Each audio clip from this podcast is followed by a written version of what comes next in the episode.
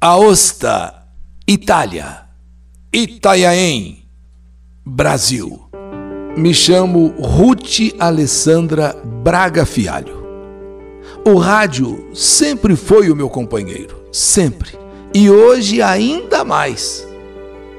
A história da saudade, que o Eli Correia narra no rádio e agora no canal YouTube também, ela se mistura um pouco com uma homenagem, já que temos que valorizar as grandes pessoas da nossa vida, principalmente em vida.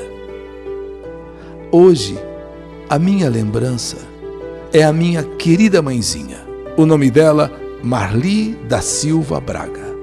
Descendente de portugueses, filha de Ruth e José, vinda de uma família numerosa de 11 filhos: Maria, Marta, Miriam, Magali, Michel, Misrael, Misael, Marcos, Márcia, Margarete e mamãe, Marli.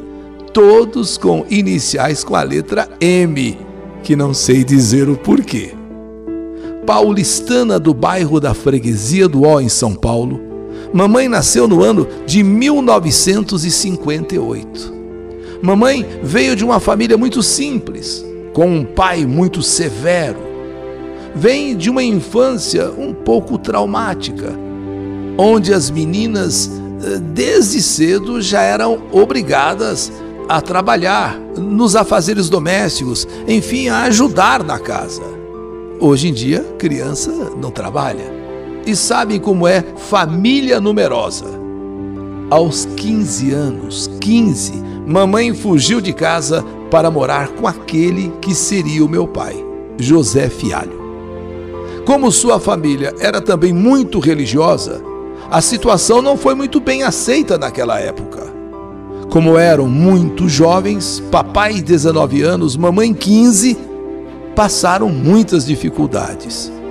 Me lembro da história que papai contava que quando eu nasci, ele dormia no chão e eu com mamãe na cama. Ele dizia que morria de medo de me machucar enquanto dormia. Então, ele preferia dormir no chão e me contava sempre essa história sorrindo, dando risada. Mas hoje entendo que tínhamos muito pouco mesmo para viver. Com a ajuda das minhas duas avós, foram devagarinho, devagarinho começando a vida com muita luta. Uma delas, aquela com o avô muito severo e totalmente contra eh, o relacionamento dos dois, aquela avó nos ajudava escondido. Sim, a vozinha Ruth. Por isso, mamãe resolveu homenagear a, a, sua generosidade, a sua benevolência da minha querida vovó Ruth, dando a mim o seu nome, Ruth. Nasci quando mamãe tinha só 16 anos, no ano de 1974. Naquela época era quase normal se casar cedo. Antes de eu completar dois anos de idade, pelas dificuldades, eu era muito doentinha e raquítica. Na época, fui desenganada pelos médicos e precisei, inclusive, de transfusão de sangue, de um doador compatível e adivinhem quem me deu o seu sangue? Quem foi o doador ou doadora compatível? A minha querida vozinha Ruth. Quando mamãe tinha 18 anos, nascia Raul, meu irmão do meio. O ano era 1976. Lembram também da história dos filhos com a letra M dos meus avós? Agora, com a minha mãe, a letra era R R de Ruth, eu, R de Raul, o meu irmão. E aos poucos papai se firmou no emprego e a dificuldade já era menor. Papai José era do tipo que topava qualquer tipo de emprego e se transformou num homem muito trabalhador. Aliás, eu já perdi a conta das profissões que papai teve de vendedor de verduras a desentupidor de casas, desentupidor de encanamentos, mecânico, dono de pastisserie. Mamãe cuidava só de nós, por enquanto. E finalmente, no ano de 1981, conseguimos comprar o nosso primeiro apartamento. Aqueles apartamentos em conjuntos habitacionais, isso na cidade de Carapicuíba, São Paulo. Era simplesinho o nosso apartamento, mas era nosso. Um sonho, aquele cheirinho de novo, de casa nova, de casa sua. Que conquista, que felicidade! Porque até então morávamos de favor e em pequenos cômodos alugados. Aí veio ao mundo o meu irmão, lembra da letra R? Rodolfo. Nossa infância não foi fácil, mas devo dizer que foi muito feliz. Naquele apartamento e diminuindo um pouco as dificuldades, passamos os melhores períodos da nossa infância. Brincávamos muito com mamãe. A coisa que mais me marcou foram as discotecas que fazíamos em casa. Passávamos a tarde inteira pulando, dançando, suando ao som do Trem da Alegria, Balão Mágico, Tim Maia, músicas dançantes da época. Que delícia! Nós três irmãos fazíamos aquela farra enquanto papai trabalhava. Lembro também quando mamãe nos levava na piscina do Pelezão, na Lapa. Tínhamos que sair bem cedinho e pegávamos três conduções, porque naquela época morávamos em Carapicuíba. Mas confesso que valia a pena, valia o esforço, era diversão garantida lá no Pelezão da Lapa. Mamãe foi crescendo conosco. Sim, foi crescendo conosco. Ela se casou muito novinha, 15 anos, com 16, eh, teve, teve eu já a filha, a primeira. Então ela foi crescendo com a gente. Se tornou uma linda mulher. Uma morena, uma morena com cabelos longos encaracolados e de traços marcantes. Papai era muito ciumento. Ela também com o tempo foi amadurecendo e criando curiosidade pelo mundo. Nada demais. Acredito que toda mulher daquele período teve esse impulso de conhecer um pouco as coisas da vida, as coisas do mundo, aquela coisa da mulher meio que se tornar independente, voar com as suas próprias asas. A, época em que a mulher queria voar, exatamente, conquistar seus direitos, conquistar sua independência. Mamãe arrumou então o seu primeiro emprego numa loja de roupas no centro de São Paulo. Estava contente, afinal, agora ela estava mais livre, começava a ver o mundo lá fora, sabe? Sair um pouco do nosso pequeno mundo familiar. Papai não aguentou. Papai não aguentou. As brigas aumentaram e em meados de 1988 eles se separaram. Foi um momento muito difícil para nós, porque ali me separei dos meus irmãos, porque eu, a mais velha, fiquei com mamãe. E papai com os meus irmãos. Papai era muito presente para mim, não me deixava faltar nada, mas a família nunca mais foi a mesma com a separação. Mamãe e papai arrumaram outros relacionamentos. E nesse processo, Acredito que mudamos mais de casa que de camiseta. KKKK. Estou sendo exagerada, mas perdemos a estabilidade familiar. Mamãe e papai sempre foram pessoas que nos ensinaram a perseverança, o trabalho e o amor ao próximo. Apesar de toda a luta e desavenças que a vida proporcionou, crescemos pessoas do bem. Eram pais normais, que erraram, que acertaram, que cresceram, que brigavam, que faziam as pazes e que muitas vezes também, sabe, eh, cometeram enganos como todo ser humano. Papai morreu aos 49 anos, vítima de hepatite. Nessa época eu já estava com 30 anos. E papai nos escondeu sua doença. E quando descobrimos, já era tarde. Lembra da história das profissões? Papai, quando morreu, trabalhava de agente funerário, inclusive muito conhecido na época no Hospital das Clínicas e Santa Casa ali de Misericórdia da Santa Cecília. Era o conhecido Zé Fialho. O Zé Fialho. Sim, ele era um agente, agora por último, né, um agente funerário conhecido no Hospital das Clínicas, na Santa Casa ali na Santa Cecília, como Zé Fialho. Com a morte de papai, perdemos uma parte de nós, uma parte daquele mundo familiar que valorizamos só quando perdemos. Por isso eu quis escrever essa carta. Não é de tragédia ou uma história super excitante é a história de uma pessoa que sente saudade de tudo aquilo que viveu. Alguns anos depois da morte de papai, eu me mudei para a Itália, uma cidadezinha do norte da Itália, tipo assim, interior, chamada Aosta. Hoje tenho 47 anos. Fiz uma família aqui, constituí uma família. Aquela criança raquítica dos anos 80 tem dois lindos filhos. Sou praticante de trilhas em montanhas e doadora de sangue. Em plena forma, graças a Deus.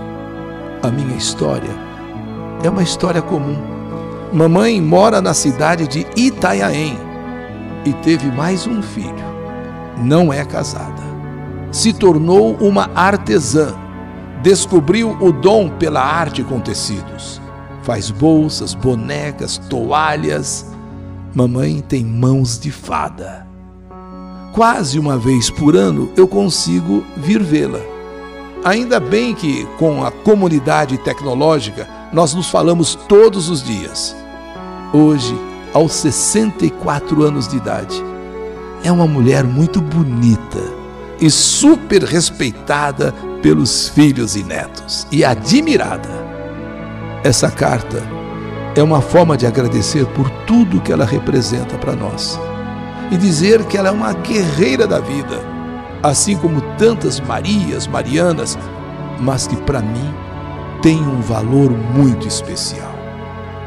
Mamãe Marli, neste dia 13 de outubro, que foi o seu aniversário, eu só tenho a dizer através dessa carta que eu estou enviando a Eli Correia, para ele narrar no canal YouTube, mamãe, esse meu amor por você. Mãezinha, por você existir na minha vida, eu sou muito grata a Deus. Eu tenho o maior orgulho naquilo que você me ensinou e daquilo que me tornei, pessoa do bem e que luta em prol do bem. Estou aqui, do outro lado do oceano, mas não nego o respeito, o carinho, o amor que tenho de todo o meu coração pela minha origem, por você, mamãe. Mãezinha, olha, posso dizer que crescemos felizes juntas, porque afinal são só 16 anos de diferença entre eu e você. Mas parecemos duas irmãs do que mãe e filha. É a minha homenagem a você, mamãe. É a minha carta de saudade. Eu que estou aqui na Itália e morrendo de saudade de você aí em Itanhaém, no Brasil.